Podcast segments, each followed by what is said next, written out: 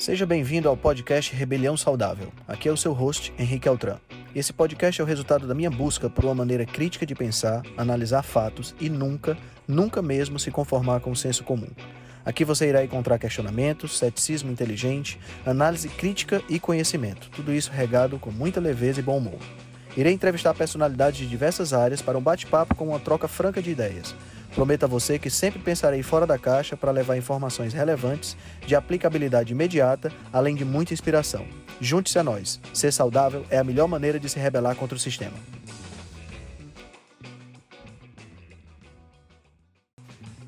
Esse é um episódio da série The Upside Down. Nessa série, eu saio do posto de entrevistador e sou entrevistado. A gente compartilha um pouco do nosso conhecimento, do nosso estudo, para que você possa ter a melhor informação. Galera, antes de começar o podcast, eu tenho que falar para vocês de uma novidade espetacular. Entre os dias 5 e 11 de julho desse ano, 2021, nós vamos estar realizando o maior evento virtual que já aconteceu na área de nutrição aqui no nosso país. Chama-se Jornada Rebelião Saudável. Vão ser sete dias, cada dia com três palestras, totalizando 21 palestras ao vivo, com sessão de perguntas e respostas que você poderá assistir nessas datas que eu acabei de falar. Além disso, a gente vai ter todas as palestras gravadas para você poder ver e rever quantas vezes quiser e um grupo dedicado do Telegram onde a gente vai passar as novidades, as notícias e você vai poder tirar suas dúvidas. Então vai ser uma ocasião imperdível para você se atualizar, aprender cada vez mais e literalmente mudar a sua vida. O que é que você deve fazer? Entra no link que está na descrição desse podcast para que você possa adquirir seu ingresso. Aproveita, porque os preços promocionais de primeiro lote vão acabar já já. Boa noite, gente. Hoje nós vamos conversar com Henrique Altran sobre doenças autoimunes. Vamos lá mandar aviãozinho para as pessoas virem para cá. Deixa eu chamar aqui.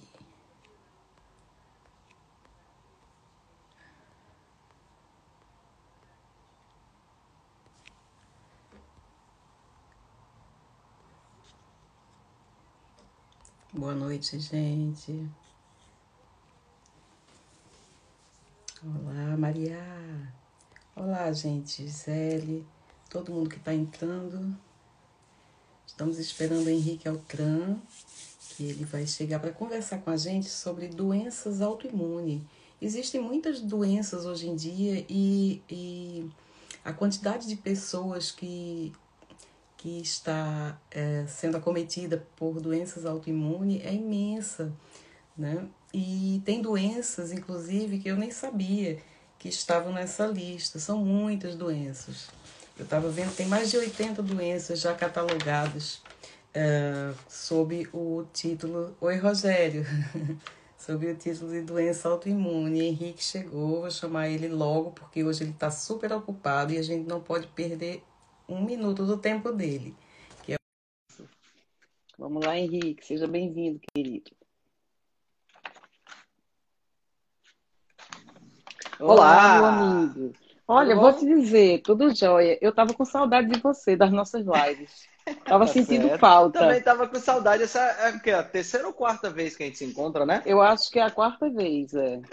Já é a quarta a vez, gente, né? A gente já depois... tô virando sócio de carteirinha da Cássia Miranda tá virando sócio e, e outra coisa. É, a gente pode fazer depois um compêndio de todas essas lives para mostrar aí para a galera. Tem muita coisa Não é? boa. É? Legal. É verdade. Legal. Tá tudo bem Olha, por aí? Como é que tá estamos aí? Terras, terras nórdicas. Tudo ótimo, tudo tranquilo, graças a Deus. Que coisa boa, que coisa boa. É. Eu estava falando aqui já, fazendo uma abertura, né, explicando para as pessoas que você hoje ia conversar comigo sobre doenças autoimunes autoimunes. E por quê? Eu tenho notado, dentre as pessoas que eu conheço, muitas pessoas estão sendo acometidas por doenças autoimunes. E Verdade. isso é uma coisa que é, é, meio parecido com, meio como se fosse um fenômeno. De repente, existia já, obviamente, as doenças autoimunes, uhum. elas existiam para algumas pessoas, né? E a gente até pensava, nossa, né, aquela pessoa como se fosse, fosse uma maldição, coitada, ela tem essa doença ou aquela doença. Né? E hoje em dia a gente vê que isso é uma coisa ficou quase que comum, né? E aí eu estava dando uma, uma, uma, olhada e fazendo uma pesquisa sobre as doenças, e tem mais de 80 doenças, né, consideradas doenças autoimunes. Exato. Dentre elas, lúpus, diabetes tipo 1, que eu nem sabia que era autoimune, um, tireoide Hashimoto. Miastenia grave, miastenia grave, tireoidite de Hashimoto, esclerose, esclerose múltipla. múltipla, exatamente. Né? Artrite reumatoide. Exato, são muitas, né? Psoríase. E é interessante, psoríase, uh, uhum. e é interessante, sabe, vasculite também. É interessante, uhum. sabe, Cássia, porque as doenças autoimunes, elas são extremamente variadas do ponto de vista de uh, etiologia, né? Você uhum. tem doença nas articulações, você tem doença Sim. nos nervos, você tem doença na, no sistema hormonal, na, na tireoide, você tem, sabe, uhum. você tem várias localidades possíveis. Né? Mas a, a, a, hoje o que tem de mais recente na pesquisa mostra que as causas são bem parecidas, né? mesmo sendo muito diferentes. Sim. É, eu, e aí eu, eu quero, primeiro, antes de mais nada, pedir às pessoas que estão aqui que mandem pelo aviãozinho essa live, porque Henrique vai dar uma aula para a gente hoje. E essa aula é uma aula muito preciosa, porque ele sabe muito e eu gosto muito das, das explicações dele, ele é muito didático, né? O, o Henrique sabe muito. Então Obrigado, vamos lá, Henrique. É, me explica primeiro, vamos, vamos, vamos partir do pressuposto de que as pessoas que estão assistindo essa live são pessoas leigas no assunto e não, não, não têm muito conhecimento né, sobre doenças autoimunes. Então, o que é a doença autoimune? Certo. Para a gente entender a doença autoimune, a gente primeiro tem que entender como é que funciona o nosso sistema imunológico quando está funcionando uhum. normal. Né? Certo. Então, o, quando está tudo bem. Quando está tudo bem. Né? Então, a gente, para isso, a gente volta. Aquele, aquele, meu, aquele meu problema de professor, né? A gente tem que voltar Eu no adoro. tempo e explicar tudo desde o começo. Claro, e é assim que a gente aprende, viu? A gente só aprende a gente tem quando que voltar... coloca as coisas no contexto, né? Exato, exato, exato. A gente tem que voltar no uhum. tempo para algo assim em torno de uns 3,5, 3 bilhões de anos atrás, quando uhum. apareceram os primeiros organismos pluricelulares, né? Ou seja, os primeiros organismos com várias células. Né? Essa, é, antes disso, né, por pelo menos aí 1,5, 2 bilhões de anos desde que a Terra foi, foi formada, uhum. a gente só tinha organismos mono ou unicelulares, né? Uhum. Normalmente bactérias, talvez até alguns protozoários, mas isso ainda é muito controverso. Uhum. E o que acontece é o seguinte: a partir do momento que você forma organismos multicelulares ou pluricelulares, você, você começa a ter a perspectiva e a possibilidade de haver uma divisão de trabalho, uma divisão de tarefas. Uhum. Né? Porque você, como você tem várias células juntas, então você tem a possibilidade de determinadas células se especializar em determinadas funções, e aí você consegue ter essa, essa, essa, essa multifuncionalidade que uhum. compartilham uhum. um objetivo comum, que é o quê? Possibilitar que aquele organismo é, continue vivendo, né, sobrevivendo e que ele se uhum. reproduza o máximo de vezes possível. Né? Então, dentro de uma escala evolutiva, nós temos aí, uh, se a gente for pegar aí exemplos animais, né, os organismos animais mais simples, que são as esponjas né, do filo porífera, Sim. Eles são apenas aglomerados de células e há uma especialização muito, muito sutil né? Todas as células é como se eles é, é como se essa essa estrutura das esponjas, não sei se é o pessoal aqui que está assistindo a gente quem já mergulhou, né? As uhum. esponjas elas são, são estruturas que são multicelulares, pluricelulares, mas são uh, formadas de um tipo de célula só. Então cada célula está por si. Não há uma uhum. divisão de trabalho muito bem específica. E essa divisão de trabalho, ela, essa especiação, ela vai uhum. acontecendo uhum. na medida em que a gente vai subindo dentro da escala evolutiva chegando aí em, é, é, em, especializações incríveis, como a gente tem, por exemplo, no nosso corpo, onde você uhum. tem uma célula especializada, por exemplo, em captar energia luminosa, como é o caso das nossas células da retina. Né? Uhum. Então é muito interessante, é muito interessante isso aí. Bom, para eu ter um organismo pluricelular funcionando, eu preciso então identificar quais são as minhas células e quais não são as minhas células. Né? Então esse é o primeiro grande desafio da multicelularidade. Eu preciso uhum. ter uma distinção correta do que é que é célula do próprio organismo e do que é que é célula que não é desse organismo. Entendeu? Sim. Então, é, aí é onde a gente entra com a, com a questão da doença autoimune, porque a gente entra com o sistema imunológico. E aí são os fatores de histocompatibilidade. O que, é que são esses fatores de histocompatibilidade? Histo vem de tecido, né? Uhum. Compatibilidade, o próprio nome está dizendo. Então, é, é, são fatores que permitem a compatibilidade entre os tecidos que existem no nosso corpo. Né? Uhum. Então, o que é que acontece? Esses fatores permitem que o meu corpo identifique quais são as minhas próprias células. E uhum. eu possa distinguir o self, né, as minhas próprias células, Sim. do não self, ou seja, das células que não são pertencentes ao meu corpo, claro. que são células uhum. invasoras. Quem uhum. faz todo esse trabalho é o sistema imunológico. Tá? Então, para isso, a gente possui uma identidade única dentro das nossas, dentro do nosso organismo, na superfície das nossas células. Então, as uhum. nossas células, para o pessoal que está assistindo a gente que não sabe, a gente tem uma, um invólucro, né, que é a uhum. membrana plasmática. Esse invólucro é uma bicamada lipídica. Dentro nós temos o citoplasma, núcleo e as organelas. Uhum. E fora nós temos o meio extracelular. Essa bicamada lipídica, ela tem uh, glicoproteínas, Tá? Uhum. E glicolipídios, que são é, substâncias compostas de carboidratos e lipídios ou carboidratos e proteínas, que formam o que nós chamamos de glicocálix. Esse glicocálix, uhum. Ele tem uma identidade. São, é como se você, é, imagina como se você tivesse uma bola de futebol, fosse a célula, tá? Certo. A borracha da bola de futebol fosse a membrana da célula, tá, ok? Uhum. E dessa membrana você tivesse um veludo ao redor, okay. que seria esse glicocálix. Então, o seu uhum. glicocálix das suas células tem uma distinção do glicocálix das minhas células. Apesar da gente ter uh, glicocálix parecidos, porque afinal de contas, tanto eu quanto você somos homo sapiens, tá? nós certo. temos um glicocálix diferente. Então, uhum. o seu sistema imunológico ele está adaptado a perceber esse, essa diferença, né? E uhum. justamente por conta dessa percepção é que ele consegue lutar contra micro-organismos patogênicos. Então, quando o microorganismo penetra no nosso corpo, né, quer seja através de uma injúria, uma ferida, por exemplo, né, um ferimento, uhum. quer seja através do sistema respiratório, quer seja através do sistema digestivo, o meu sistema imunológico ele reage a esse patógeno porque ele consegue identificar no meio de todas as minhas células, ele consegue dizer, opa, aquele ali não é, não pertence uhum. a, a, a, a, mim, a esse mundo, né? não pertence Exato. a mim. Então, é um uhum. organismo invasor. Tá? Então, isso é o certo. funcionamento normal do processo. Tá? Okay.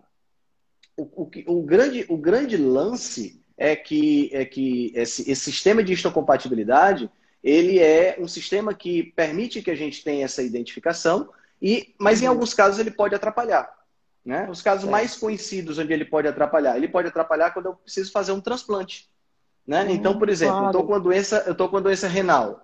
Né? E aí o que, é que eu faço? Primeiro eu tenho que entrar na fila do transplante. Mas aí, uhum. na medida que surge um rim, a primeira coisa que os médicos fazem é verificar se esse rim ele é compatível, compatível. Né? Uhum. se há uma compatibilidade. Essa compatibilidade nunca vai ser de 100%, a não ser que seja uma família, né? Por exemplo, se eu tiver um problema renal e a minha irmã se, se solidarizar e quiser submeter-se, tirar um rim dela e me, me, uhum. me, me, doar esse rim, muito provavelmente nós somos compatíveis porque somos filhos Sim. dos mesmos pais. Né? Uhum. Então há uma, uma possibilidade maior. Mas, por exemplo, se você quiser me doar um rim, provavelmente a compatibilidade não vai ser, não vai ser suficiente para que você possa fazer essa doação para mim, porque nós temos uma genealogia totalmente diferente. Então, é esse certo. sistema de histocompatibilidade que permite que você tenha essa questão. Isso vale também para o transplante de medula, no caso de tratamento de câncer, isso vale para qualquer transplante. Tá? Uhum. Transplante que eu esteja fazendo entre indivíduos. Tá? Quando eu faço transplante do meu próprio corpo, por exemplo, quando eu pego, por exemplo, tem pessoas que quando fazem cirurgias estéticas, elas tiram um pouquinho uhum, de gordura de sim. um determinado local e colocam em outro local do corpo. Outro. A possibilidade de rejeição é muito pequena. Por quê? Porque eu estou fazendo com as minhas mesmas células. Claro. Então, o organismo já interpreta aquilo ali de forma muito tranquila, né? não há rejeição. Outro sistema que, é, de histocompatibilidade que é comum a gente, a gente conversar sobre ele, a gente nem imagina que tem a ver com isso, né? mas é o sistema ABO, ou AB0, que é o sistema sanguíneo. Uhum. Né? Uhum. Então, esse sistema sanguíneo ele é baseado numa glicoproteína que nós temos na nossa superfície das hemácias e que permite essa aglutinação quando você recebe sangue de uma pessoa que não é compatível com você. Né? Uhum. Então, essas, essas, esses são exemplos de sistema de histocompatibilidade funcionando com o objetivo de defesa, né? com o objetivo de, de, de, fazer com que a gente se proteja de organismos invasores claro. ou potencialmente de tecidos invasores que possam estar acometendo. Então, é a base do funcionamento do nosso sistema imunológico. No entanto, esse sistema de histocompatibilidade ele pode sofrer problemas. E aí é onde uhum. entram as doenças autoimunes. Né? Okay. E aí, dentro dessa perspectiva, o que é uma doença autoimune? É a produção de anticorpos contra o próprio organismo. Então, é Exato. é quando o meu sistema imunológico para de identificar as minhas próprias células. Ou seja, eu interpreto o self como não self. Como invasor. Como uhum. invasor. E aí eu produzo anticorpos para essa determinada estrutura e esses anticorpos eles são extremamente eficazes e acabam neutralizando a função ou diminuindo drasticamente a função daquele órgão em questão. Uhum.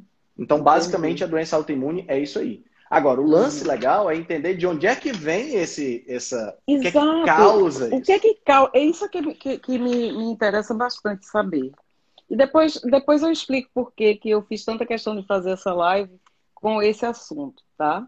Depois eu te explico isso.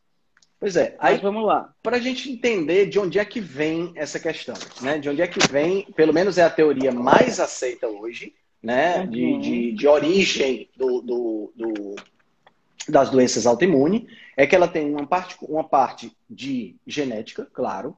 Tá? A, claro. a, a, genética ela sempre vai existir na nossa, dentro da nossa, da nossa perspectiva. A questão é que a genética, na grande maioria dos casos, ela não é a, a, a não é a ferramenta que puxa o gatilho.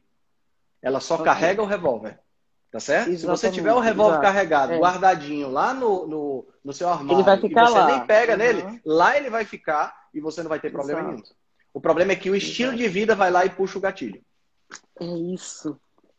Certo? É então isso. aí é onde a gente tem, onde a gente tem a, a, o papel fundamental da alimentação nessas questões. Tá? Uhum. Então, como é que isso acontece? Para isso, a gente precisa entender um pouquinho da estrutura do nosso intestino, principalmente do intestino delgado. Tá certo? certo. Então, o, o nosso, nosso sistema digestivo, ele tem uma entrada e uma saída. Tá? Uhum. Então, ele é um tubo. Sim. Né? Eu tenho boca e tenho ânus. Né? Então, ele uhum. é um uhum. tubo. Para uhum. entender essa questão do tubo, é fundamental entender isso, porque a, a para eu entender a função do tubo, eu preciso entender que dentro do meu sistema digestivo não é dentro do meu corpo. E isso, às vezes, é certo. é difícil para as pessoas. É tá? complicado. É. é um pouquinho complicado. Mas, mas eu vou, vou explicar para você. Mas, mas a gente você entende. Tem, imagina que você tem duas folhas de papel aqui, tá certo? Ok. Então, eu peguei essas duas folhas de papel e fiz um tubo com ela. Então, faz de conta que aqui é o meu sistema digestivo, tá? Boca e ânus. Tá certo?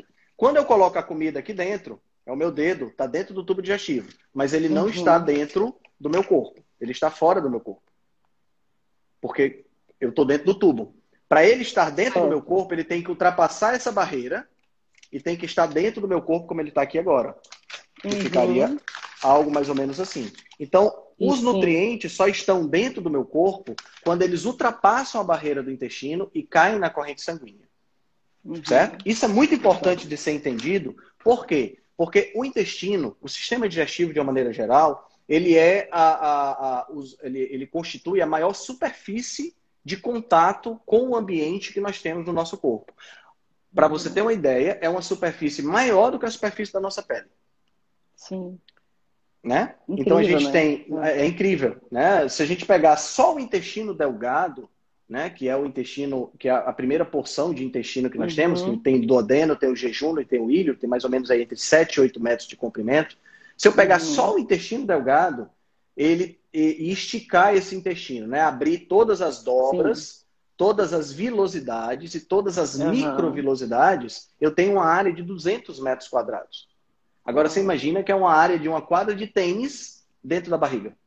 É incrível. incrível né? E por que, que a gente tem essa superfície tão grande? Porque a gente tem diversos tipos de dobras, né? Você tem as dobras, você tem as uhum. velocidades, você tem as microvelocidades, exatamente para que eu possa aumentar a superfície de absorção.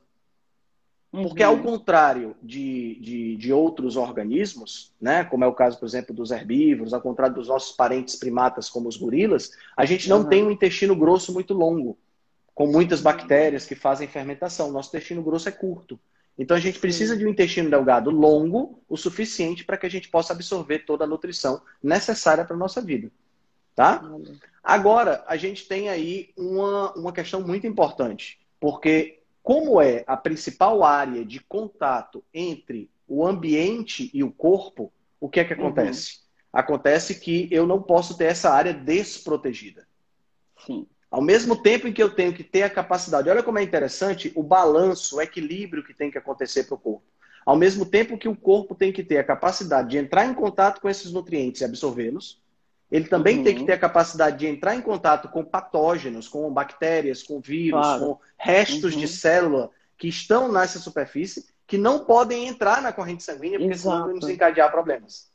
Então, ah. as, as células do nosso sistema digestivo, especialmente as células do nosso intestino, todas elas, uhum. mas no intestino, que é o caso que nós estamos conversando aqui, elas são muito bem uhum. aderidas umas nas outras. Sim. E essa, essa, essa estrutura de adesão entre uma célula e outra, as células são cilíndricas, tá? Elas têm uhum. um formato mais ou menos assim, ó. Então você tem várias células um do lado da outra, tá? Essas células cilíndricas, elas se conectam de várias formas. Então nós temos aí o complexo juncional que existe entre essas células. Então nós temos aí tight junctions, desmossomos, zona de adesão, zona de oclusão, cada nomezinho desse que eu falei. São uhum. estruturas diferentes que fazem com que essas células fiquem grudadas e nada, absolutamente nada, passe entre elas. Certo. Uhum. certo? Até uhum. pouco tempo atrás, quando eu falo pouco tempo, até 20 anos atrás, que é pouco tempo em termos científicos, né? Uhum. A gente achava que essas células eram grudadas e que nada abrir essa adesão, a não ser uma injúria muito, muito poderosa, né? Uhum, um, um, ferimento, um corte, claro. alguma coisa do tipo. Hoje já se sabe que essa adesão ela é controlada pelo próprio corpo, através de um grupo de proteínas chamadas de zonulinas. Então, as zonulinas são produzidas pelo corpo, pelo próprio intestino, e elas controlam uhum. esse processo de, de, é, de, de, aumento da permeabilidade uhum. do intestino através do descolamento dessas células. Aí você vai perguntar assim, mas Henrique, para que isso? Lembra que nós temos a maior superfície de contato com o ambiente. Uma superfície uhum. extremamente passível de ser invadida por patógenos. Sim. Então, o que é que acontece? Lá no intestino, lá no meu sistema digestivo, eu tenho a maior parte do meu sistema imunológico. Então, eu tenho de 70% a 80% de todo o meu sistema imunológico ao redor do meu intestino. Para quê? Por isso me que proteger. o intestino é tão importante, né, Henrique? Por isso que o intestino é tão importante. Isso. Exatamente. É por, e, e, assim, é, é, é, tem várias, várias coisas interessantes que decorrem dessa, dessa informação. Né? Uhum. Sabendo que eu tenho a maior parte do meu sistema imunológico ao redor do intestino, então eu já entendo agora por que, que quando eu estou doente, às vezes eu fico com fastio e não tenho vontade de comer. Isso não é porque o vírus ou a bactéria está querendo lhe matar e você tem que se obrigar a comer. Não. Uhum. Isso é o corpo que está desligando os receptores de fome para que uhum. o sistema imunológico que está todo focado na questão do, do, do intestino possa se voltar para resolver o problema das bactérias ou do vírus que está te contaminando. Uhum. Entendeu? Então, é, é, tem, tem, a gente tem que. É, é, normalmente, quando a pessoa diz assim, Henrique, eu tô, tô doente, tô sem fome, respeite seu uhum. corpo. Até Exato. um determinado limite, vale a pena você respeitar o seu corpo. É claro que você não vai é passar, é, por exemplo, se você pegou Covid, você não vai passar 15 dias em jejum. Isso não, claro. faz, não faz sentido. Uhum. Mas, uhum. até determinado limite, é interessante você respeitar a, a, a, essa questão, porque você deixa, sobra energia para que você possa uhum. lutar contra a infecção. A digestão também é uma Sim. coisa que é muito cara do ponto de vista de energia. Né? Do ponto de vista uhum. energético, gasta-se muita energia para digerir. Para eu claro. manter um pH ácido, por exemplo, no meu, meu estômago, eu preciso, eu preciso é, gastar muita energia. Né? E isso aí uhum. é algo que a gente acaba tendo a, a, a necessidade de explicar para as pessoas, porque tem muita claro. gente que fica assim, não, eu estou doente, eu preciso comer, eu preciso de energia, eu preciso nosso corpo sabe o que faz. Tanto é que o próprio Exato. Hipócrates, né, muito tempo atrás, ele dizia que o jejum era a mãe de todos os medicamentos, né? Então ele é falava verdade. exatamente dessa forma. Bom, então o que é que acontece? Isso tudo que ele está explicando é o funcionamento normal. Né? Uhum. A zonulina pode ser liberada se você tiver algum tipo de infecção, se você tiver algo uhum. que seja necessário, aumentar a presença de sistema imunológico, até mesmo haver a passagem de células de defesa do corpo para a luz do intestino, né, para o interior do tubo, pode ser uhum. é, necessário, e aí você tem a liberação de zonulina. O grande problema acontece porque a nossa alimentação pode possuir substâncias que estimulam a liberação de zonulina e causam um aumento do espaço entre essas células, permitindo que restos de alimentos e restos uhum. de bactérias possam penetrar de, por entre esse espaço. Uhum. Que tipos de, de substâncias na nossa alimentação podem causar esse tipo de resposta? Nós temos, eu posso citar pelo menos aí duas substâncias de cara logo. As uhum. lectinas, que são substâncias de origem natural, mas são uhum. antinutrientes presentes na, na nossa alimentação, especialmente nas, uh, nas sementes. Né? Na prática, praticamente todo alimento possui lectina. Lectinas são, uh, são proteínas que se ligam a são uh, carboidratos que se ligam a proteínas específicas do nosso intestino e que podem causar uhum. esse tipo de problema. Né? Então, as lectinas, elas, você tem, por exemplo, o glúten. Né? O glúten ele Sim. é uma proteína. Tem duas partes de proteína. Tem a glutenina né? Uhum. e a uhum. gliadina. A gliadina é uma lectina. Então, quando você consome glúten, né, quando você consome o trigo, é claro você que tá consumindo um antinutriente. Você está tá claro. consumindo um antinutriente e isso vai uhum. aumentar a produção de, de zonulina. É especialmente é, é, é, visível isso né, em testes laboratoriais de que uhum. a, a, o trigo aumenta a produção de zonulina. Existem outras lectinas, existem lectinas na soja, existem lectinas. Todas as sementes possuem uhum, lectinas claro. que podem causar isso aí. Né? Além disso, xenobióticos também, né? substâncias artificiais que podem estar contidas, por exemplo, no plástico, na embalagem de plástico que você pois é. compra, é. o, que você compra aquela substância alimentícia, né? Porque a galera uhum. acha o seguinte, a galera acha que, não, eu vou comprar aqui esse hot pocket, eu vou comprar aqui esse, sei lá, esse, esse é. Esse, esse troço aqui, essa, essas é. coisas, né, esses ultraprocessados, eu coloco aqui no micro-ondas, esquento, vou comer, é super prático, eu já estou pronto e beleza, e acha que fica por aí. Agora você imagina que você bota, você pega uma embalagem plástica cheia uhum. de corantes e tintas que foram utilizados para é, imprimir é, estabilizantes rótulo, e acidulantes estabilizantes e tudo, e tudo mais, e você é. joga aquilo dentro do micro-ondas que esquenta aquele plástico e você acha que aquele plástico não vai liberar nada no alimento que você está é, comendo. Você então, acha que isso não aí, vai acontecer nada, é verdade. É, você, né? Então tudo isso contribui para o aumento dessa, dessa, desse distanciamento uhum. entre essas células do intestino. Né? Então, o que é que vai acontecer a partir daí? O primeiro passo é a ingestão desses alimentos que fazem isso. O segundo uhum. passo uhum. é uma reação inflamatória que se estabelece no intestino decorrente desse processo. Essa reação inflamatória, se ela é uma reação inflamatória aguda, ou seja, uhum. transitória, ela é uma reação que vai possibilitar que você não tenha problemas, claro. Uhum. Mas se é uma reação inflamatória crônica, para aquela pessoa, por exemplo, que acorda pela manhã, come o seu pãozinho com margarina e toma uma xícara de café com açúcar, então ela agrediu o intestino. Aí, é. no meio da manhã, ela come coxinha com refrigerante. Aí, na hora do almoço, ela come é, uma massa feita de trigo, né? Com molho de tomate. E aí, no meio da tarde, nas 5 horas da tarde, tem um bolo com café. Aí tem o jantar. É, exatamente. Tem o lanchinho da tarde. Tem é, aí é. tem um sanduíche no jantar. Então, quer dizer, ela está agredindo o intestino dela é. seis vezes por dia com a alimentação. Uhum. Então, essa Se informação... não mais, né, Henrique? Que a gente sabe que entre mais, uma claro. coisa e outra tem mais coisinhas para beliscar. Uhum. Não é verdade? É, esse aqui é, é o problema. Tem aquelas então, que... Tem me... aquelas que... Hum. Não, tem aquelas que ainda tem aquela balinha entre um lanche e outro, né? Que Exatamente. fica pertinho um de você, que você vai com a mão, um bombozinho. Sempre. É. Né? Então, me diz, só, só me, me esclarece. É correto dizer que as doenças autoimunes, todas as doenças autoimunes, nascem, têm origem no intestino? Me parece, pelo que eu tenho estudado, que é correto dizer sim. Eu coloco me uhum. parece porque a gente nunca claro. pode fechar a porta para outras possibilidades, né? Sim. O que é que eu tenho observado? No que eu tenho estudado, eu tenho observado que a grande maioria das doenças autoimunes são corrigidas quando você tira da sua alimentação determinadas substâncias que causam esse aumento da secreção de zonulina.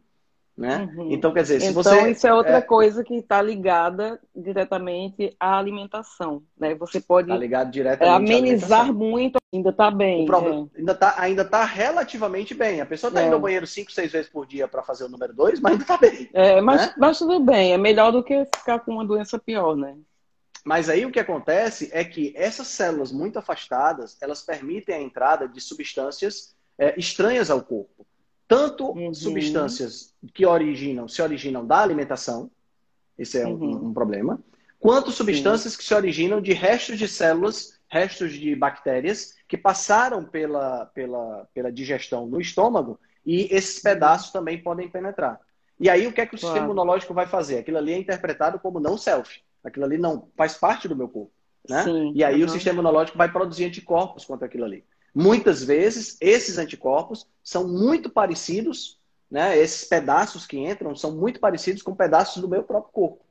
Uhum. E aí eu vou produzir claro. anticorpos contra eles que vão acabar atuando diretamente na, na, uhum. na, na nas estruturas do meu corpo. Então, se entra claro. um pedaço que é parecido com a minha tireoide, por exemplo, eu posso então produzir anticorpos contra ele né, que são os anticorpos antiperoxidases, que são é um uhum. dos marcadores que é, que é verificado para tireoide de Hashimoto, e aí a pessoa uhum. vai ter um problema, uh, uh, vai, vai, vai ter uma, uma diminuição da função tireoidiana. Né? Então, uhum. em linhas gerais, é assim que a gente começa uma doença autoimune. Certo. Então, me explica agora, é, existe algum exame que a gente possa fazer é, por exemplo, eu estava vendo na Associação Brasileira de, de Esclerose Múltipla que a esclerose múltipla é uma doença crônica, não tem cura. E. Cadê?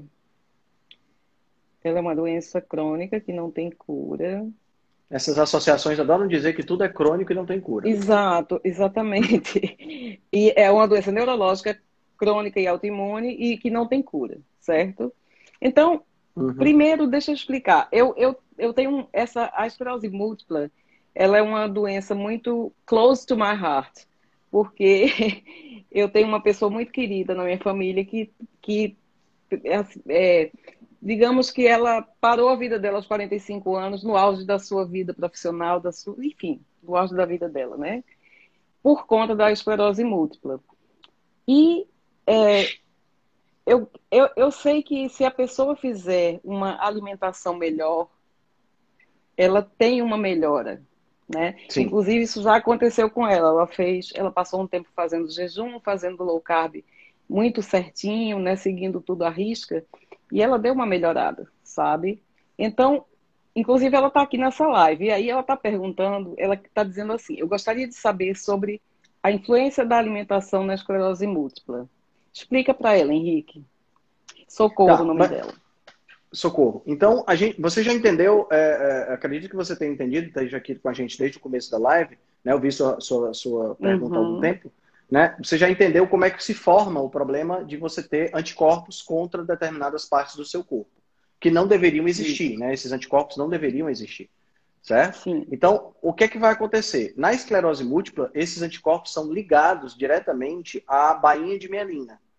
Uhum. Certo? Então, a pessoa que tem esclerose múltipla, ela tem anticorpos que vão atacar a bainha de mielina. E o que é a bainha de mielina? A bainha de mielina uhum. é, uma, é uma membrana, vamos dizer assim, é um conjunto de células, né? Uhum. Células especiais do nosso sistema nervoso, que envolvem o axônio dos neurônios, que envolvem a parte dos neurônios, e que possibilita a, a transmissão de impulsos nervosos com mais é, eficiência, vamos dizer assim.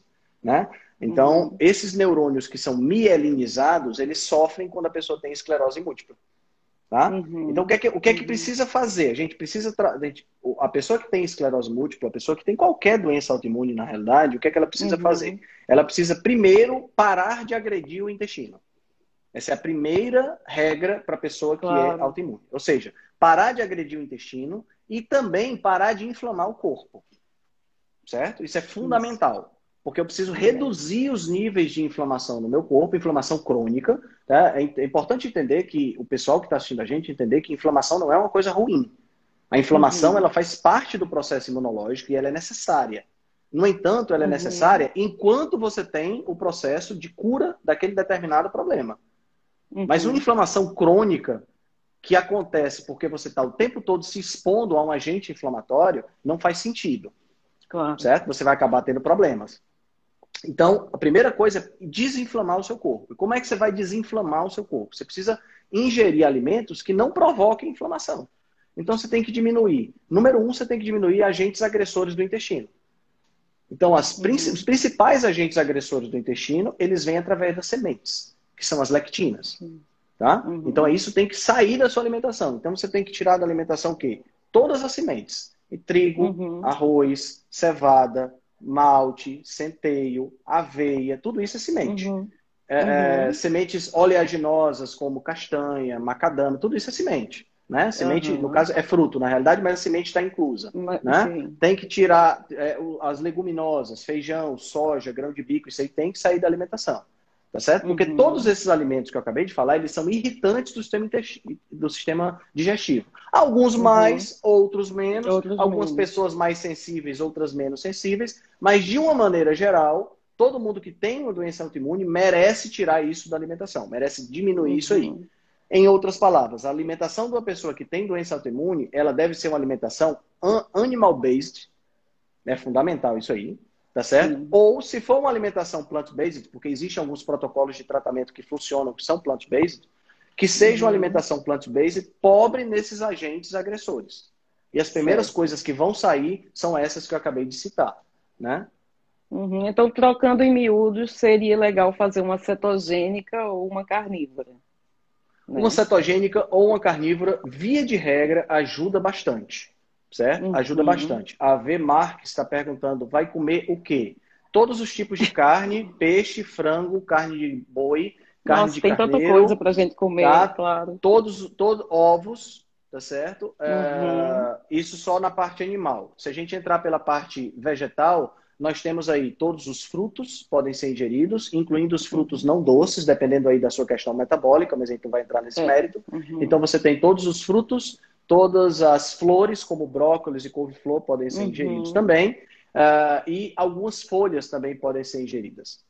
Tá? Uhum. Então você tem aí uma variedade enorme de alimentos. As tem, a, infelizmente, infelizmente, a gente tem hoje, Cássia, é, 70, 75% da nossa, das nossas calorias vindo de arroz, uhum. milho é. e soja.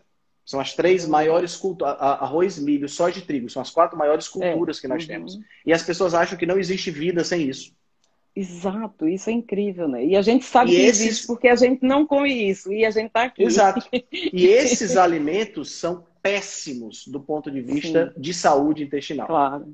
Certo? Eles são destruidores de intestino. É claro, Henrique, mas eu como trigo e não sinto nada, não tenho síndrome do intestino irritado, não sinto nada. Você é uma pessoa, existem outras pessoas que vão ter problema. Você claro. pode não ter problema, mas você já experimentou deixar de comer por um mês e depois é. voltar e ver como é que você se sente? Porque muitos dos problemas relacionados com essa, com milho, com trigo, com soja, com arroz, por exemplo, são problemas que as pessoas não percebem que têm. Isso. É verdade. Por quê? Porque desde que eram, desde que se entendem por gente. Porque nasceu comendo isso, né? Nasceu Henrique? comendo. É tipo assim, imagina, você tem um peixinho, eu fiz até um post sobre isso algum tempo atrás. Você tem um hum. peixinho que nasceu dentro de um aquário. Para uhum. ele, só existe um aquário. Claro. Esse peixe, se você tirar esse peixe e colocar no mar, na hora que você botar ele de volta pro aquário, ele vai dizer, porra, é muito pequeno aqui. É, Mas enquanto ele não tinha saído do aquário, ele nunca tinha percebido que aquilo Não, era, era o mundo dele, né? Era o era universo o dele, dele era o aquário. É. Tem Exatamente. muita gente que come pão, come trigo, acaba de comer uma pizza, fica com o abdômen inchado, fica se sentindo estufado Nossa. e acha que aquilo ali é uma reação normal. Tá entendendo? Exato. Nem, sabe, e até nem diz, para, ah, eu comi passa, tanto, né? Comi tanto, comi que, tanto tô que tô inchado. Exatamente. Aí a pessoa para de comer, quando retorna um mês depois, por exemplo, ela diz: Cara, eu não sentia isso fazia um tempão. Que história é essa? Não, isso não está certo, não. Tá entendendo? As pessoas acham que desenvolveram intolerância, alguma coisa do tipo. Não, nós não desenvolveram intolerância. O que aconteceu aí foi clara e simplesmente você tirou o agente estressor do seu intestino. Né? Então, por exemplo, muitas pessoas elas chegam com, com elas, elas, elas vêm com a seguinte reclamação: eu é, gostaria de perder peso e estou indo demais ao banheiro. Quando a gente vai fazer, vai conversar com a pessoa, né? Ela diz, não, eu estou indo ao uhum. banheiro, eu vou ao banheiro, já, já, já tive amigos que chegaram para mim dizendo, não, estou indo ao banheiro oito vezes por dia. É, isso aí é um claro fator de diagnóstico de síndrome do intestino irritável. Uhum. Ainda não é doença de Crohn, porque não há sangue nas fezes, a pessoa ainda não está sentindo tanto desconforto, ela simplesmente tem vontade de ir ao banheiro. Por que é que a pessoa com síndrome do intestino irritável vai ao banheiro tantas vezes? Pois é. Essa é uma pergunta interessante. Por que, que ela vai uhum. ao banheiro tantas vezes? Lembra que na síndrome do intestino irritável as células estão separadas? Então, correndo maior risco de entrada? Claro. O intestino não pode deixar o alimento parado ali. Então, uhum. chegou o alimento, ele passa para frente. Passa, exato. Justamente uhum. para não haver invasão, para não ver, para não haver essa, essa, essa penetração, né? entendeu? Então a pessoa acaba indo mais vezes ao banheiro. Ela absorve menos nutrientes, ela está o tempo todo sentindo é, é, é, é desconforto, né? Uhum. Então, quando ela tira esses alimentos que causam esses problemas, há normalmente uma melhora sensível nos sintomas de doenças é, é, autoimunes, havendo inclusive a possibilidade de você colocar em remissão, porque vai depender do grau de destruição do alvo da doença autoimune. Uhum. Entendeu? Por exemplo, é, vamos imaginar, eu tenho tireoidite de Hashimoto. Né? Eu não tenho, uhum. mas vamos imaginar que certo. eu tenho. Tá? Suponhamos. E é. aí, suponhamos que, que eu tenho tireoidite Hashimoto. E como eu faço check-up todos os anos, eu detectei bem cedo que a minha tireoide estava começando a falhar. Como é que eu detecto isso, Henrique? Existem, é, existem dois exames básicos que são feitos para uhum. verificar o funcionamento da tireoide. Esses são os básicos. Uhum. O TSH e o T4. O Sim. TSH é o hormônio tireoestimulante. Né? Aquele hormônio que é uhum. liberado pela hipófise e que estimula a tireoide. E o T4 certo. é o produto da tireoide. Né? Uhum. Então, é como se a hipófise gritasse, tireoide, faz hormônio, e a tireoide faz. Uhum. Quando você faz o exame e a hipófise está gritando muito alto, e a uhum. tireoide não está nem aí, está produzindo hormônio dela normalzinho, como se não estivesse escutando os gritos da hipófise, uhum. então você já levanta o sinal vermelho. Algo está errado. Por quê? Porque era para a hipófise gritar baixinho. Tireoide, fabrica aí um pouquinho de hormônio. E a tireoide vai lá e uhum. produz. Por que, que a hipófise está tendo que gritar muito alto? Provavelmente é porque a tireoide não está produzindo hormônio na quantidade que deveria. Então, o que é que você faz? Aí você entra com os protocolos de exames para verificar se você está produzindo anticorpos contra a tireoide. Se esses anticorpos aparecerem, aí, já, aí o sinal vermelho deixa de ser um sinal, deixa de ser só um alerta e passa a ser uma realidade. Você tem um problema de doença autoimune. Mas você detectou cedo, ainda não deu tempo da sua tireoide ser destruída. Então você tira as lectinas, você tira tudo isso que a gente falou, e aí você uhum. consegue, muito provavelmente, não ter que usar. A situação. Uhum. Não ter que usar o, o, a levotiroxina, né? Que é o Puran. Uhum. Que os, é. as pessoas que têm a tireoide destruída ou em processo de destruição têm que utilizar, porque é o hormônio sintético, né? O hormônio artificial que a tireoide fabrica de forma natural. Sim. Entendeu? A mesma Sim. coisa vale para a esclerose múltipla. Se você detecta a presença dos anticorpos cedo, o que é que você vai fazer? Você vai tirar da sua alimentação aqueles alimentos que podem causar o, o, o, a formação de anticorpos, né? E uhum. você tem como consequência a possibilidade de você é, não desenvolver, né? dar uma bloqueada, ou pelo menos adiar os efeitos. Porque a esclerose uhum. múltipla, Cássia, ela é uma doença altamente debilitante, porque a pessoa vai perdendo Sim. a movimentação do corpo. Exato. Né? A bainha de mielina vai se desintegrando e a, uhum. a a, a, a, o corpo vai perdendo o controle da musculatura e, consequentemente, vai atrofiando. Então, a pessoa é. começa com uma queda, daqui a pouco ela tá, não consegue mais andar de forma normal, daqui a uhum. pouco ela está com problemas para movimentar os braços, daqui a pouco ela fica paralisada, e aí, quando o problema acomete os nervos que trabalham com o diafragma, por exemplo, você tem uma parada respiratória e acaba falecendo. Isso pode uhum. acontecer em 10 anos de doença, em 20 anos de doença, ou em 60, 70 anos de doença. Exato. A questão uhum. é, por que, que, eu vou abreviar isso? Não é uma sentença de Exato. morte. Você detectou agora, por exemplo, eu tenho 46 anos, detectei que tem um anticorpos para esclerose múltipla, que normalmente acontece, por exemplo, eu tenho uma amiga que tem esclerose múltipla, é da minha idade. Sim. E ela detectou isso porque ela estava andando e de repente ela caiu. Uhum. Quando ela acordou, tinha uma policial, ela mora na Alemanha, tinha uma policial uhum. uh, tentando acordá-la, e ela não sabia por que tinha caído. Simplesmente ela buf, caiu. Então, aí acendeu uma, uma, uma luzinha vermelha. Ela teve um segundo episódio de queda, e aí ela foi investigar e descobriu que estava com esclerose múltipla. Né? Então, quer dizer, é, ela tem a minha idade. Uhum. Ela hoje já está na cadeira de roda, mas se ela tivesse cuidado antes, possivelmente ela teria tido a possibilidade de não avançar com tanta velocidade. Exatamente, né? porque, exato, e, e, e, essa, e, uma das formas de você abreviar essa história, né, essa, essa, essa, essa coisa rápida é, esse, essa piora rápida é você cuidar da sua alimentação. Né? Exatamente. Quanto menos você agredir o intestino, menos inflamação você vai ter, consequentemente, menos é, estímulo para a produção de anticorpos você vai ter. Uhum.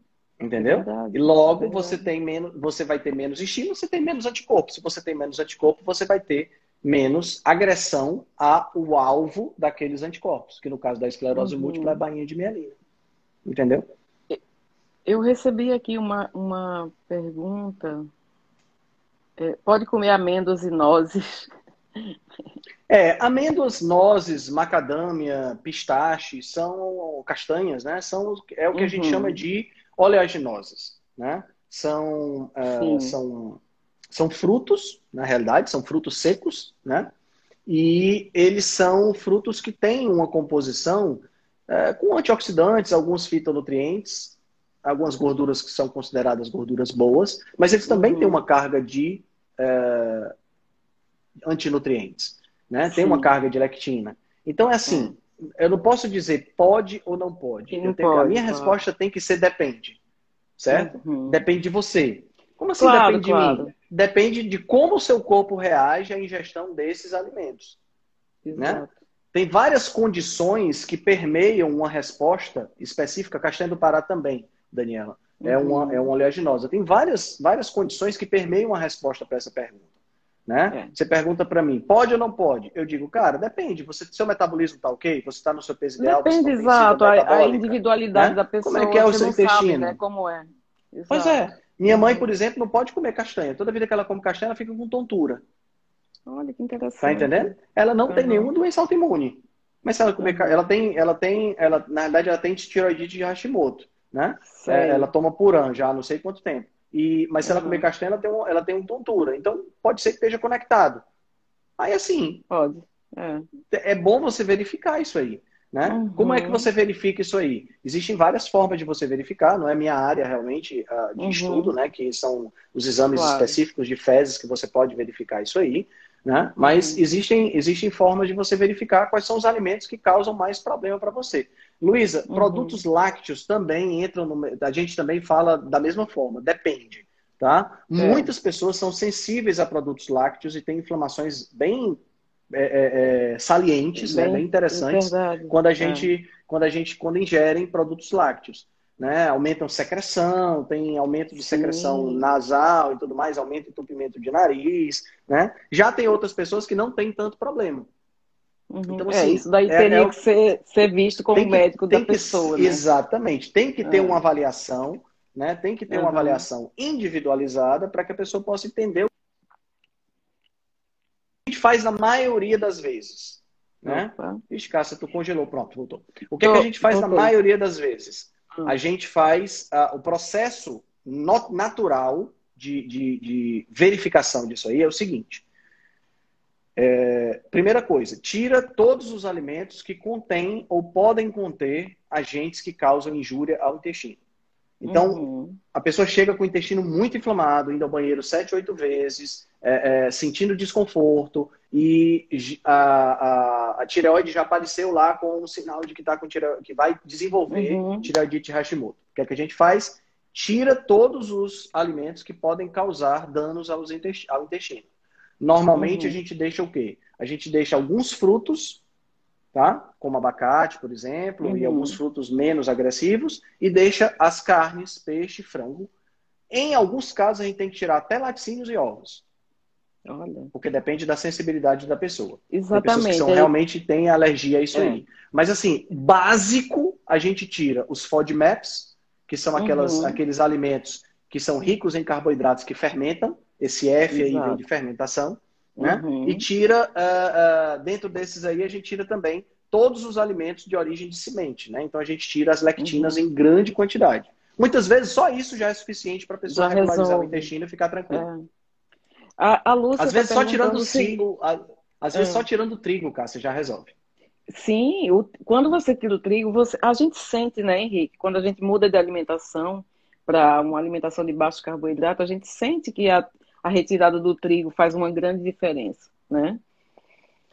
A Lúcia está perguntando o seguinte: é normal adquirir uma doença autoimune na menopausa?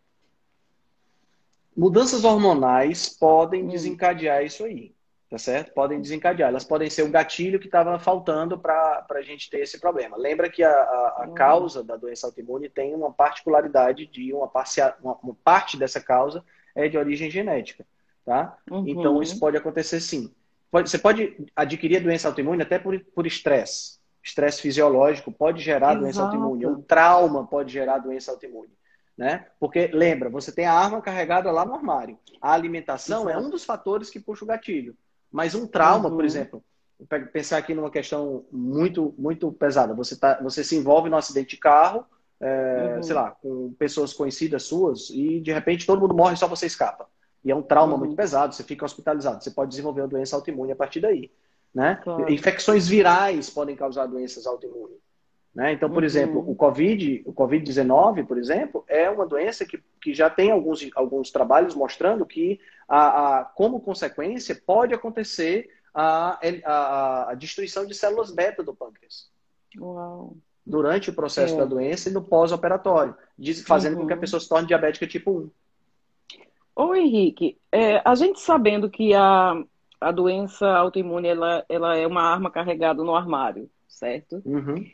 Existe a possibilidade de se fazer algum exame quando você é bebê, por exemplo, é para mapear isso e saber se você tem essa, essa tendência a desenvolver futuramente alguma doença autoimune? Existe, existe, existe sim. Existem testes genéticos específicos para doenças autoimunes, sim. Ah, que legal podem ser é... utilizados. Agora, agora é uhum. é, sempre, é sempre assim, o teste genético é, é, ele precisa ser muito bem feito, muito bem interpretado, sim, né? Para que a pessoa não fique, primeiro não fique achando que tem uma, uma, uma sentença de morte, né? que é muito comum, é. né? As pessoas é. ficam, elas se, se, se acham que, vixe, agora eu vou ter essa doença. Não, você não vai ter essa doença. Muito uhum. poucas doenças que você geneticamente é marcado e obrigatoriamente vai ter certo? Uhum. Uh, uh, a não ser doenças inatas, erros inatos do metabolismo, doenças assim uhum. é, mais complexas. Mas a doença autoimune não é uma delas. Então você pode ter a genética para, mas se você se cuidar, não tem problema. Uhum. Né? A Ana Klein está perguntando se fibromialgia se enquadra entre essas inflamações. Sim, se enquadra. Fibromialgia é uma, do, é, é uma das doenças autoimunes que pode afetar a musculatura. Normalmente, Inclusive, é uma, diminuindo. É uma doença que, que tá, ela, ela tá surgindo muito, uhum. muito, muito, né? Ultimamente, eu tenho é. visto muitas pessoas com, com fibromialgia. É. é uma doença, Cássia, que está diretamente relacionada com essa questão autoimune e uhum. a alimentação tem tudo a ver. Se você eliminar dessa, dessa, dessa pessoa os óleos vegetais, o ômega 6, uhum. que você já diminui muito a questão de inflamatória, né? E diminuir a ingestão de açúcar e de trigo já, já tem gente já que entra em remissão de fibromialgia sem precisar tomar nenhum medicamento. Interessante.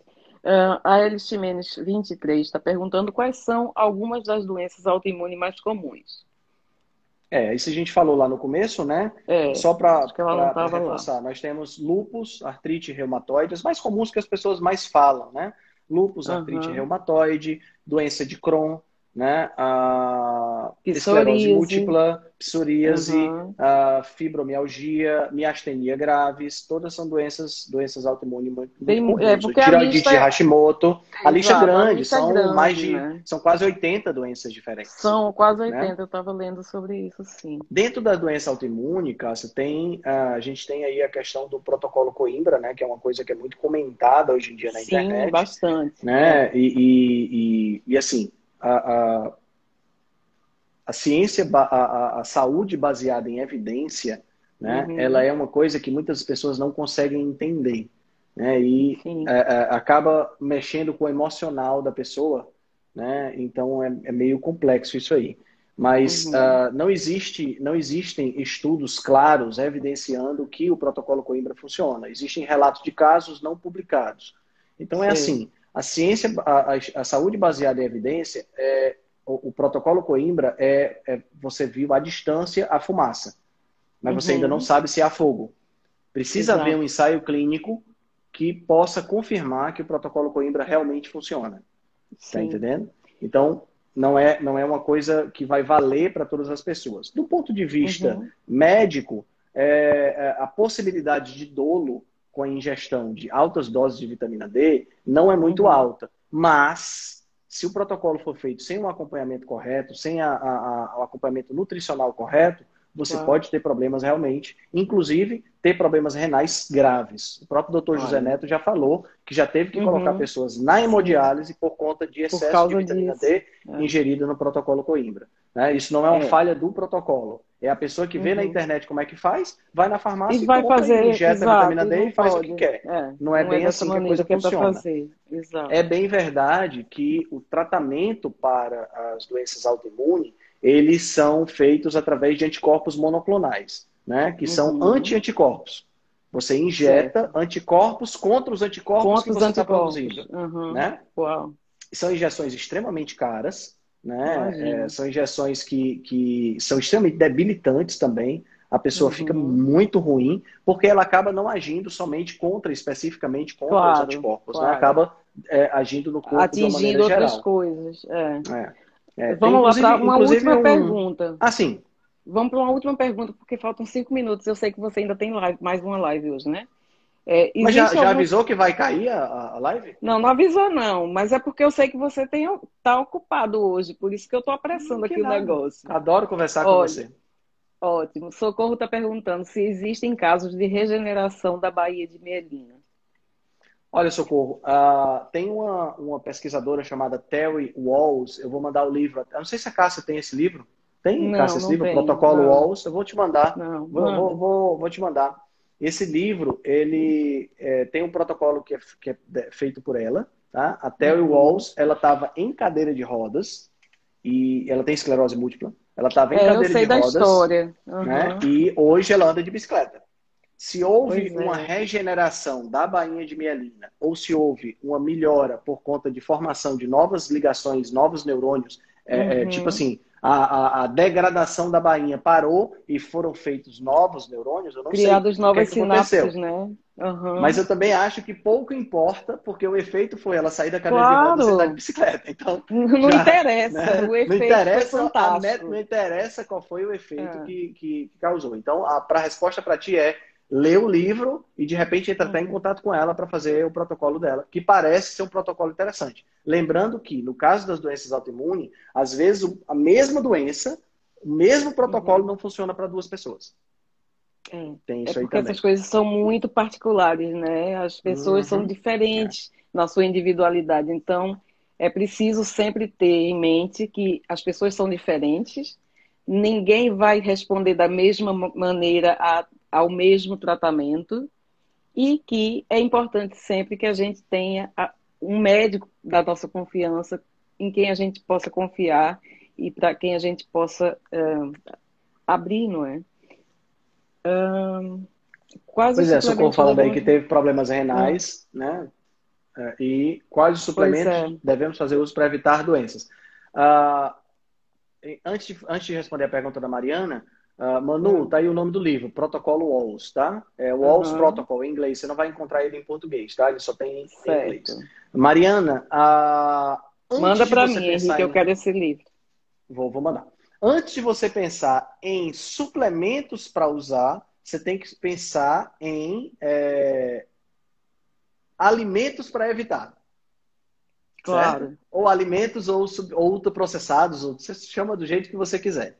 Tá certo? Porque uhum. é muito comum, é muito comum as pessoas quererem suplementos para não adoecer e continuar com a alimentação ruim. Isso. Aí não adianta não dá nada. Certo. Não uhum. dá certo. Tá certo? Você vai só prolongar o seu sofrimento. Tá? É, porque as então, pessoas tomam os feito... suplementos e continuam lá tomando sua sua, sua Não adianta, você vai você vai é. É, é. É, tipo assim, eu vou suplementar o ômega 3. O ômega 3 poderia ser um excelente suplemento. Mas aí a pessoa é. continua se entupindo de óleo de semente. Nada de óleo de adianta. soja, por exemplo. É. Não adianta. Tá entendendo? É muito mais interessante, antes de suplementar o ômega 3, você, uhum. você diminuir o ômega 6 da alimentação. Claro. Porque aí você tem possibilidade de já ter um resultado excepcional. Então sempre pensa assim: a alimentação uhum. é a base. alimentos que eu devo parar de comer, alimentos ou ultraprocessados que eu devo parar de comer, uhum. e é, alimentos que eu devo incluir na minha alimentação. Baseado nisso, baseado nisso, aí eu vou analisar a melhora. Uhum. Fiz isso, fiz essas modificações. Tem suplementos para utilizar? Tem suplementos para utilizar. Então aí nós podemos utilizar é, ômega 3, é um suplemento interessante. Nós podemos utilizar uhum. glutamina, dependendo do caso. Tem que ver isso aí, é muito, muito é, assim, controverso, mas precisa, uhum. pode ser, porque a glutamina é um bom alimento para os colonócitos, os colonócitos, os enterócitos, né, que são as células do nosso, do nosso sistema digestivo, do nosso, do nosso intestino. Uh, uhum. Mas não necessariamente você precisa usar, porque se você estiver fazendo uma boa dieta cetogênica, a cetose já te coloca uma boa alimentação para isso. É. Né? É. Então, Uh, Mariana, o que é uma alimentação saudável? Essa é a é. questão. É. Entendeu? Exato. Porque, o que é, é a sua a alimentação fala... saudável, né, Henrique? Porque a alimentação é, saudável. Precisa, precisa consultar um nutricionista para ele fazer um recordatório uhum. alimentar e verificar. Porque é, para muita gente, eu não estou dizendo que é o seu caso, tá, Mariana? Mas para muita uhum. gente, uma alimentação com aveia, pão integral e, tapioca, e, de, manhã. e tapioca é. de manhã é uma alimentação saudável. saudável. Entendeu? E, e, a gente sabe que não é. Né? E a gente sabe que Exato. tanto a aveia quanto o trigo né, são, possuem substâncias que podem agravar o problema. Então a gente tem que. Tem que gente, essa palavra saudável, ela meio que é uma palavra que perdeu um pouco o sentido a partir do momento em que a gente tem diversas é, é, é, é, é interpretações para ela. Uhum. Né? É verdade, é verdade. Quando limpamos a alimentação glúten e industrializado e o intestino trava? Lu, Lu, Lu, é, a gente primeiro tem que entender o que é o intestino travar, é. certo? Que é, é, uma coisa que precisa, precisa, as pessoas precisam entender isso, tá? Uhum. Se você faz, se você vai ao banheiro todos os dias, tá certo? Mas vai ao banheiro e todos os dias, mas sente dor, né, tanto ao defecar ou cólica, uhum. dor de uhum. barriga, uhum. E você passou aí ao banheiro de dois em dois dias, não sente mais dor, nem cólica, nem dor de barriga, isso não significa que você está menos saudável. Exato. Não há uhum. uma obrigatoriedade de você ir ao banheiro todo dia. Todo certo? dia. Apesar de eu achar que é muito importante ir ao banheiro todo dia. Tá? Mas também. não há uma obrigatoriedade. tá? Não há uma obrigatoriedade nisso aí. Uhum. É, quando você começa a fazer uma alimentação, quando você corrige a alimentação, né? diminui os carboidratos. Via de regra, você uhum. acaba diminuindo também as fibras. Tá? E são as fibras que dão volume ao bolo fecal. Então a pessoa antes comia trigo, comia pão integral, comia aveia, comia não sei o que, tinha cheio de fibra. E fibra não é digerido. Aí o bolo fecal da uhum. pessoa era aquele serviço lindo, né? Ela sentava de manhã no vaso é, e era aquela coisa que fazia lá. assim, né? É, é. Né? Então era aquele, é. aquele, aquela coisa maravilhosa, né? E a pessoa saía super satisfeita porque fez muito cocô. Aí a é, pessoa tirou. Já deve ter até emagrecido, tirou. né, Henrique? Já, é, né? Já, já eliminei 500 gramas aqui só de cocô, né? Aí a pessoa elimina a aveia, elimina o trigo, né? Elimina a semente de uma maneira geral, que era uma coisa que ela comia bastante, que tem muita fibra. Uhum. Aí o que acontece? É. Ela passa aí ao banheiro uma vez a cada dois dias e faz só um pouquinho. E acha que é um uhum. problema. Uhum. Veja, o que dá volume às fezes são as fibras, porque elas não são digeridas. Exato. Certo? A gente não digere fibra. Quando você diminui as fibras, você significa o quê? Significa que você vai diminuir o volume do bolo fecal. E se você uhum. não tem bolo fecal suficiente para sair todo dia, que saia uma vez a cada dois dias, até uma vez a cada três dias é considerado normal na literatura médica, uhum. tá? Desde que você coloque para fora, quando você expelir o bolo fecal, você se sinta aliviado e faça isso sem dor. Uhum. Certo? Exatamente. Agora, isso não significa que o intestino travou.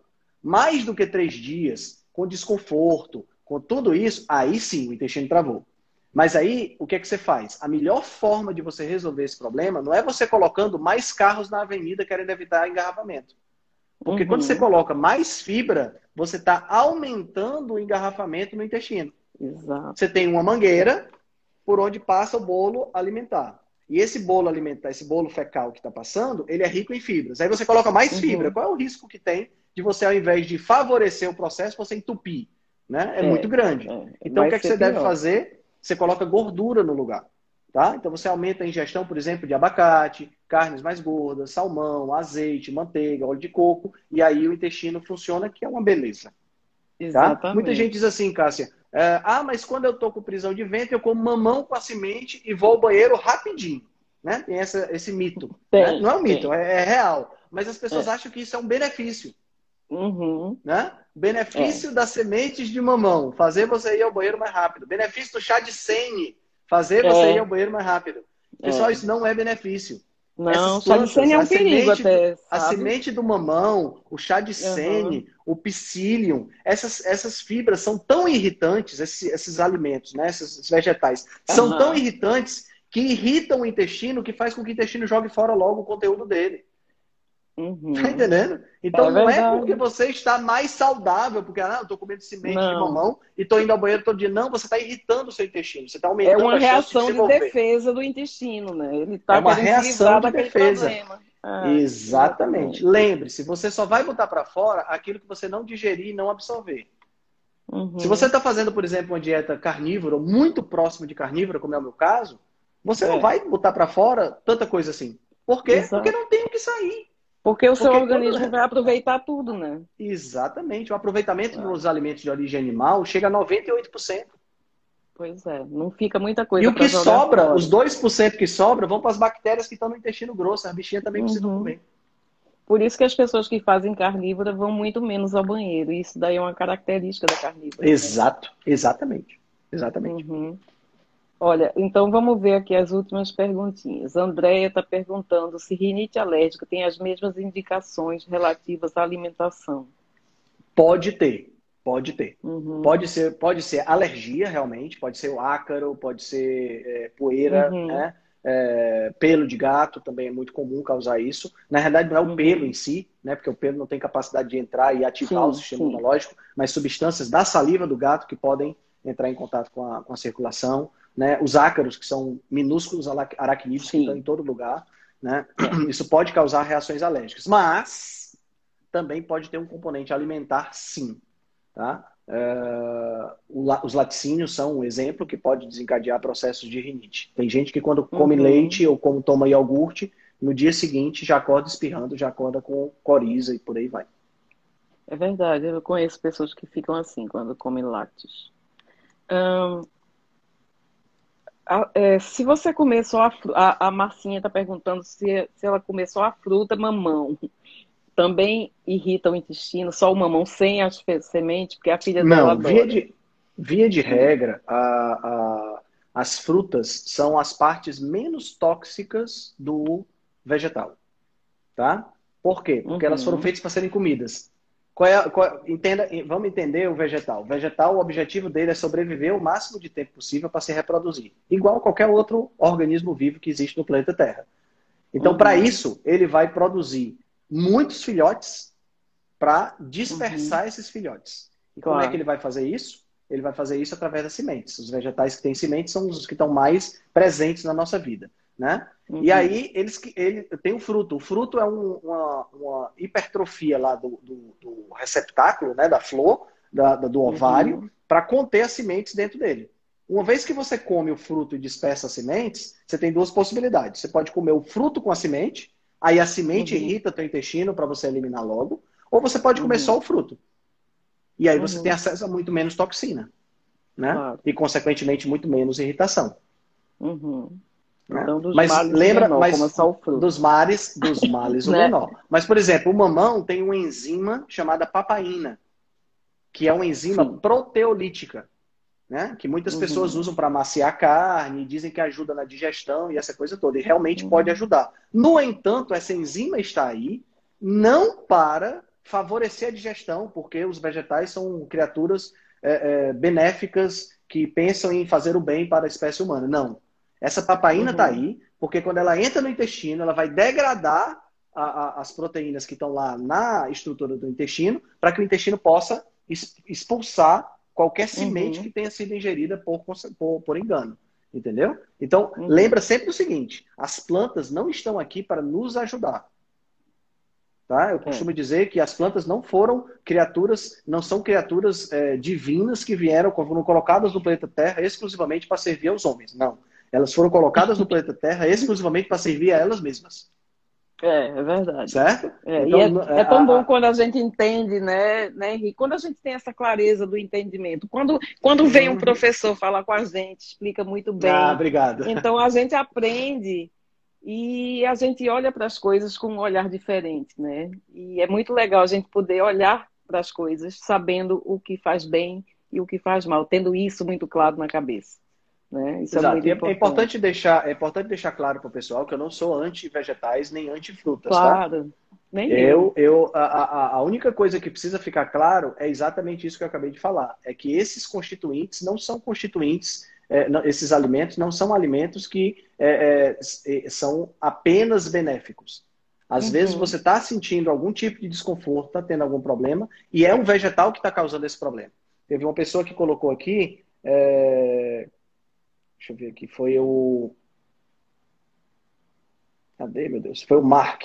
Mark hum. ASS 2020. É. Pessoas que consomem mais carne são mais propensas a ter câncer de intestino. Mark, ah, pessoas que consomem mais carne são mais propensas a ter, ter câncer de intestino em estudos epidemiológicos, estudos uhum. populacionais realizados no Ocidente. As pessoas que, mesmo as pessoas que consomem carne, são aquelas que fumam mais e que comem essa carne dentro de dois pães com batata frita e refrigerante. Exato. Marcos. É. Tá entendendo? Esse aqui é o então, problema, você, é o contexto, né, Henrique? Não, você, não consegue, você não consegue é. isolar esses fatores, certo? Então é difícil. Quando você coloca em ensaios clínicos randomizados, existem, aí é que está o grande lance. Existem uhum. ensaios clínicos randomizados, aonde as pessoas que comeram mais carne tiveram menos reincidência de uhum. câncer no intestino, tá? Então, uhum. isso aí já, já, já para para ficar claro para o pessoal. É, pra, né? pra, e outra coisa, quando você muda o né, contexto, né, quando você muda o uhum. contexto, Cássia, você muda completamente os resultados dos, dos estudos claro. epidemiológicos. Porque no Oriente, os estudos epidemiológicos mostram que quem come mais carne tem menos problema e vive mais. Claro. Mas a carne não é a mesma lá e a mesma aqui no Ocidente? É, a carne é a mesma. O problema é que lá a carne é exclusividade de pessoas mais ricas mais conscientes em termos de saúde. E aqui Exato. a carne normalmente está associada a mais porcaria. Então é, é difícil é, você separar isso no estudo, aonde você está chegando para a pessoa e perguntando assim: quantas porções de carne você comeu semana passada? Mas foi carne do hambúrguer? Foi carne que eu fiz na air fryer? É. Foi carne que eu fiz no azeite? Foi carne que eu comi foi, churrasco? Foi salsicha? É. Foi no churrasco? É. Foi presunto? Você está entendendo? Então, é. não dá para a gente botar tudo no mesmo bolo, né? Exatamente. É, a Gláucia quer saber o seguinte: verduras e legumes crus são bons para a saúde? Uh, Gláucia, eu prefiro esses legumes levemente aquecidos. Tá? O aquecimento, uhum. né, ele ajuda na diminuição dos antinutrientes. Tá certo? Então, uhum. se eu for uhum. comer, eu prefiro os, aqueles que são cozidos. Né? Então, eu prefiro, ao invés de comer um brócolis cru, eu prefiro comer um brócolis no alho, Tá entendendo? Brócolis uhum. que já uhum. passou ali por uma manteiguinha e que foi aquecido. Claro. Eu prefiro comer a abóbora cozida, eu prefiro comer a batata cozida, não frita, né? Então uhum. é mais interessante você comer eles é, é, cozidos, tá? Sim. Inclusive não muito cozidos ele... também, tá? Uhum. muito o brócolis ele é ele é um pouco agressivo para algumas pessoas, né? Não é uma não é uma o brócolis não é o santinho que ele que as pessoas pensam que ele é, não, né? Exatamente. Não é isso, é né? mesmo. Não, não é, é mesmo. Ele é quase um antinutriente, não é o brócolis? Inclusive, ele tem vários. Inclusive, um desses antinutrientes uhum. que possui, é... o brócolis ele tem uma substância chamada sulforafano. Na verdade, essa substância está dividida dentro do brócolis. Né? É uma enzima e um, uma, uma, outra substância, eu sempre esqueço, esqueço, o nome, que quando esses dois são misturados, se transforma no sulforafano. O sulforafano é uma substância tão tóxica tão tóxica que a planta não tem dentro dela o sulforafano. Ela tem as duas coisas separadas. Uhum. Que só são. Só, o sulforafano só aparece quando a planta é mordida e você destrói as células e acaba misturando as duas substâncias. Tipo um araldite, sabe aquele araldite que você mistura Sei. duas coisinhas e faz uhum. assim? Entendeu? Pois é. Então é uma, é uma, é uma, é uma substância que realmente é problemática. Né? Olha, assim, tem Marcos... algumas aplicações, tem algumas aplicações uhum. do ponto de vista de saúde, né? Mas não é uma, uma não é uma tem algumas substâncias que é, o sulforafano tem algumas aplicações de saúde, Né? Mas uhum. até agora eu não vi nada que me convencesse de que é uma boa você se empanturrar de brócolis, não. É, eu também já, já li sobre isso. É, o Marcos está dizendo o seguinte: a pesquisa gaúcha, pelo motivo de ser o estado de maior número de câncer no intestino, pela digestão ser demorada, procede? Digestão da carne não é demorada, Marcos. Uhum. Isso aí é outro mito que existe. É isso aí mito, até na faculdade, é. até na faculdade de nutrição, isso é falado. E olha que a faculdade de nutrição tem os seus defeitos, viu? Muitos. Mas até na faculdade de nutrição é falado sobre esse assunto, de que a carne não demora para ser digerida. Muito pelo contrário. Uhum. A carne é digerida muito bem e rapidamente. Ah, e por que, que eu fico sem fome quando eu, quando, quando eu como carne? Por um motivo bem simples, ela nutre o corpo. Exatamente. O corpo nutrido não sente fome. É. Tá? E aí você então, fica saciado por muito mais tempo, exatamente. De qualquer forma, de qualquer forma, se você puder mandar no meu direct o link para essa pesquisa, eu gosto, gostaria de ver para entender o que é que isso aconteceu e fazer uma crítica a, a, é. a, ao contexto todo. Porque tem muita Marcos, pesquisa manda que é feita... Henrique. Tem muita pesquisa manda que é feita em rato, tem pesquisa que, sabe? É. Tem pesquisa que não, não consegue separar, não, não, não separa as coisas, são estudos epidemiológicos, então é bem complicado. É, é, complicado. Exatamente, Lezinha. Gaúcho tiver, come churrasco é... desde o Pleistoceno. É mesmo. Se, Marcos, se você tiver essa pesquisa, manda para o Henrique, que ele quer dar uma lida, e seria legal mesmo, porque aí ele vai poder fazer um, um, uma análise sobre, sobre ela. Faço tá sim, certo? com todo prazer. Bem, Henrique, meu querido, a gente já passou 15 minutos e eu sei que você hoje está muito ocupado. É, eu estou muito feliz que você tenha vindo aqui. Eu estava com saudade das nossas lives. E da próxima vez, a gente vai fazer lives agora de perguntas e respostas, porque as pessoas gostam muito, né? Uhum, e elas vêm uhum. aqui, porque, lógico, quem não quer saber, né? De uma pessoa que explica também. Eu acho uma excelente ideia. Ótimo. Então, vamos fazer isso. Já está marcado, a gente só precisa agendar a data e a hora, tá certo? E torcer, torcer para que esse negócio desse Covid passe logo para a gente fazer um perguntas e respostas ao vivo, frente a frente. Ô, oh, menino, nem me fale. É, juro né? você. Ou você vindo para cá eu vindo para aí. Eu, eu gostaria muito que você viesse para cá, para você conhecer aqui como é bonito. Mas se você ah, não vier, eu chego aí. Nem se preocupe. tá bom, meu querido? Show de um bola, bem grande para você. Tá? Muito obrigada por essa oportunidade, por você ter doado o seu tempo para a gente. Foi muito importante para mim. Eu tá que bom? agradeço o convite. Obrigado, boa noite. Tchau, tchau. Um beijo, meu querido. Tchau. Se você gosta do nosso trabalho, deixe um review 5 estrelas no aplicativo que você usa para escutar o podcast. Você pode deixar um review 5 estrelas e pode também deixar lá o seu elogio, a sua sugestão ou a sua crítica. É muito importante que você faça isso porque você vai ajudar a Rebelião Saudável a chegar a um número maior de pessoas. Você também pode dar suporte ao nosso trabalho, né, todo o nosso investimento de tempo, nos apoiando via Patreon. Assim a gente pode continuar a oferecer o melhor conteúdo de qualidade, sem anúncio e de forma totalmente gratuita. O link para o nosso Patreon você vai encontrar no show notes. Se você ainda não fez o download do nosso e-book Cozinha Ancestral, que eu escrevi com a chefe Gabriela Carvalho, você pode fazer o download, o download é gratuito e você vai encontrar também o link lá na show notes. Além disso, você pode nos acompanhar pelo Instagram, no arroba Henrique Altran, ou no nosso canal no Telegram. Lá pelo Telegram a gente consegue colocar para você artigos, eh, PDFs, imagens, fazer enquetes e fazer um trabalho bem mais aprofundado do que nós fazemos no Instagram. Então você pode acessar o nosso grupo no Telegram com o link que está na show notes, ou então você procura lá por Rebelião Saudável. Nós temos também um canal no YouTube e um canal no IGTV, onde todos os vídeos das lives e os vídeos dos podcasts são gravados e você pode assistir na, no conforto da sua casa. Eu agradeço demais a atenção de vocês e espero que a gente se encontre no próximo podcast.